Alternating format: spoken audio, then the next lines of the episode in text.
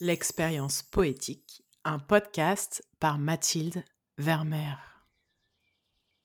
Chroniqueuse, romancière et oratrice, j'ai une passion infinie pour la poésie contemporaine.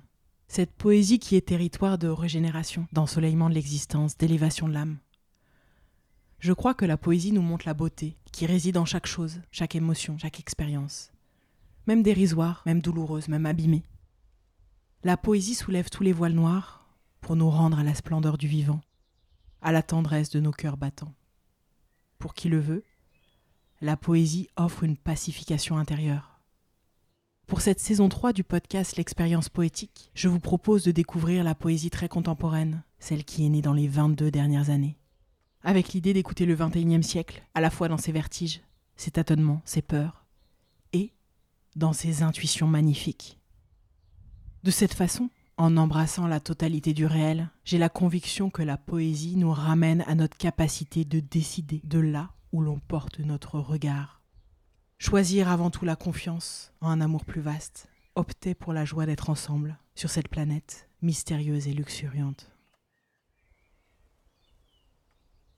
Dans les rayons poésie des librairies, j'aime farfouiller, trouver des éditeurs inconnus, des plumes dont j'ignorais jusque-là le nom J'ouvre les bouquins et je lis au hasard. Mon cœur est ma boussole. Et très souvent j'ai de très jolies surprises, comme pour la poétesse d'aujourd'hui. Rosaline Brackenbury est née en Angleterre, a vécu en Écosse, en France, avant de s'installer aux États-Unis, à Key West, en Floride. Là où un autre écrivain célèbre, Ernest Hemingway, avait lui-même trouvé refuge pour accoucher de ses romans. L'œuvre poétique de Rosaline porte la trace de ses explorations, de son goût du voyage, de son dialogue avec d'autres cultures. Ce qui me plaît particulièrement dans ces textes, c'est qu'elle porte son attention, et donc la nôtre, sur ce qu'on pourrait balayer du regard machinalement. Parfois, c'est un élément du vivant, parfois c'est le trait de caractère d'une personne, parfois, enfin, c'est un ingrédient saugrenu qui fait le charme d'un lieu. Les textes sont à retrouver dans le recueil bilingue Jaune balançoire, publié en 2011 aux éditions de l'Amandier. Fermez les yeux, écoutez la poésie alerte et curieuse de Rosaline Brackenbury.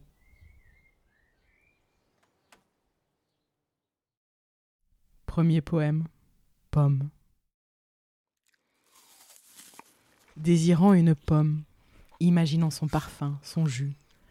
Non pas une pomme du commerce, cirée sous son film de plastique, du rayon fruits et légumes aux couleurs trop criardes, mais une anglaise, petite, rougissante, de la famille Cox Orange Pippin, trouvée dans l'herbe humide, promptement prise et croquée, encore empreinte de fraîche rosée avec cette odeur d'herbe, odeur de terre, fraîche, acide, blanche, chère d'une pomme qui n'a jamais été ni lavée ni réfrigérée.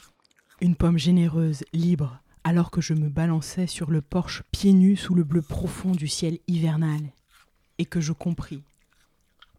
Ce que tu ne peux pas avoir, c'est par là que le désir aiguise sa lame et t'oblige à répéter pomme, jusqu'à te faire saliver pour ce seul goût très pur, insistant sur sa particularité de fruits, d'odeur, de grains de peau, sans lesquels nous restons sur notre faim. Dans ce texte, c'est presque une expérience de pleine conscience qu'elle nous propose. Son exploration du fruit et de l'imaginaire qui va avec permet de découvrir la richesse du minuscule et de zigzaguer, au passage, dans notre conscience sinueuse.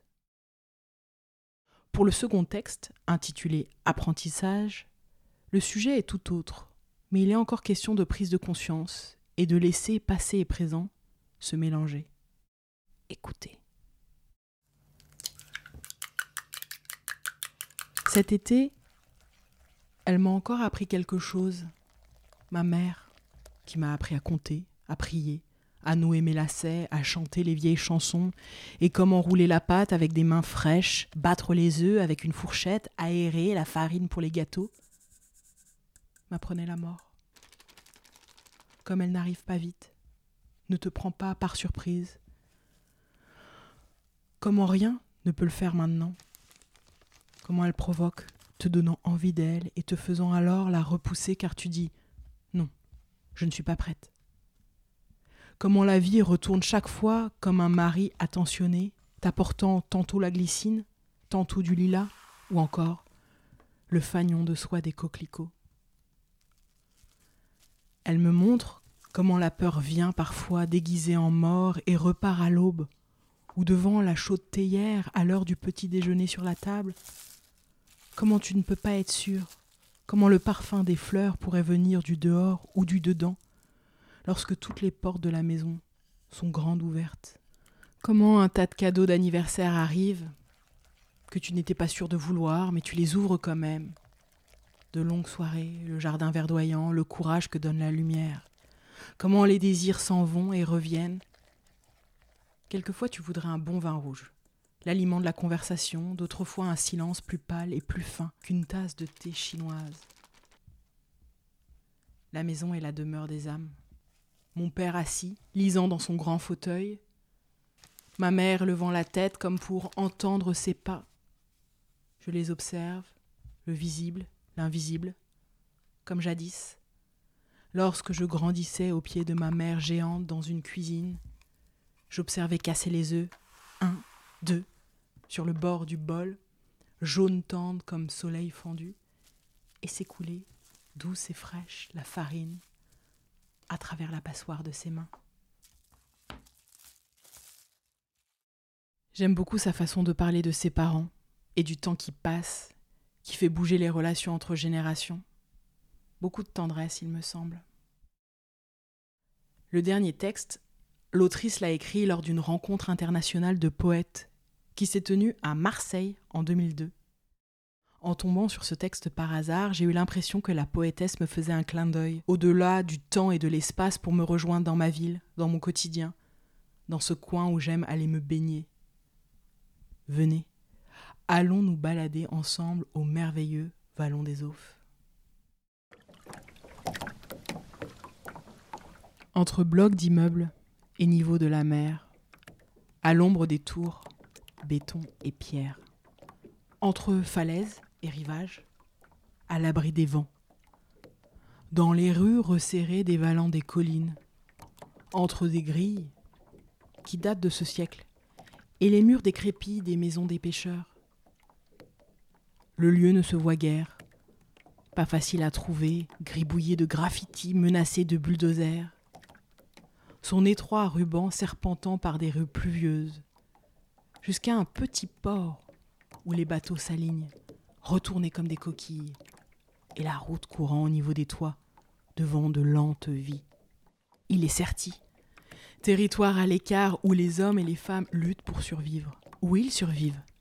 C'est l'endroit que vous reconnaissez entre rêve et réveil, et vous vous dites Suis-je déjà venu ici?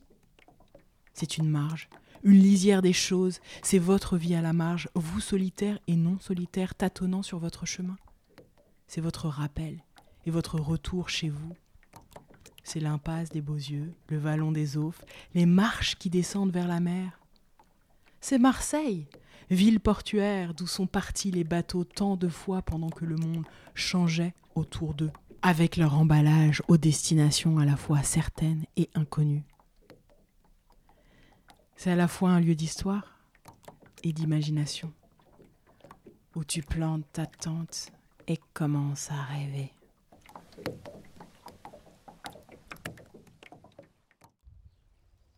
Je vous invite à réécouter ces textes. Pas besoin d'analyse, pas besoin de comprendre, de décortiquer. Sentez, laissez flotter en vous. Osez l'expérience poétique. Si vous avez aimé ce moment, je vous remercie de mettre un commentaire positif ou 5 étoiles sur votre plateforme d'écoute. Envie d'offrir un coup de pouce supplémentaire? Faites un don sur Tipeee, partagez un épisode à un ami, parlez du podcast sur vos réseaux sociaux et mentionnez-moi, Mathilde Vermeer. Ensemble, mettons de la magie dans le monde. Je vous dis rendez-vous dans 15 jours pour une nouvelle dose de poésie.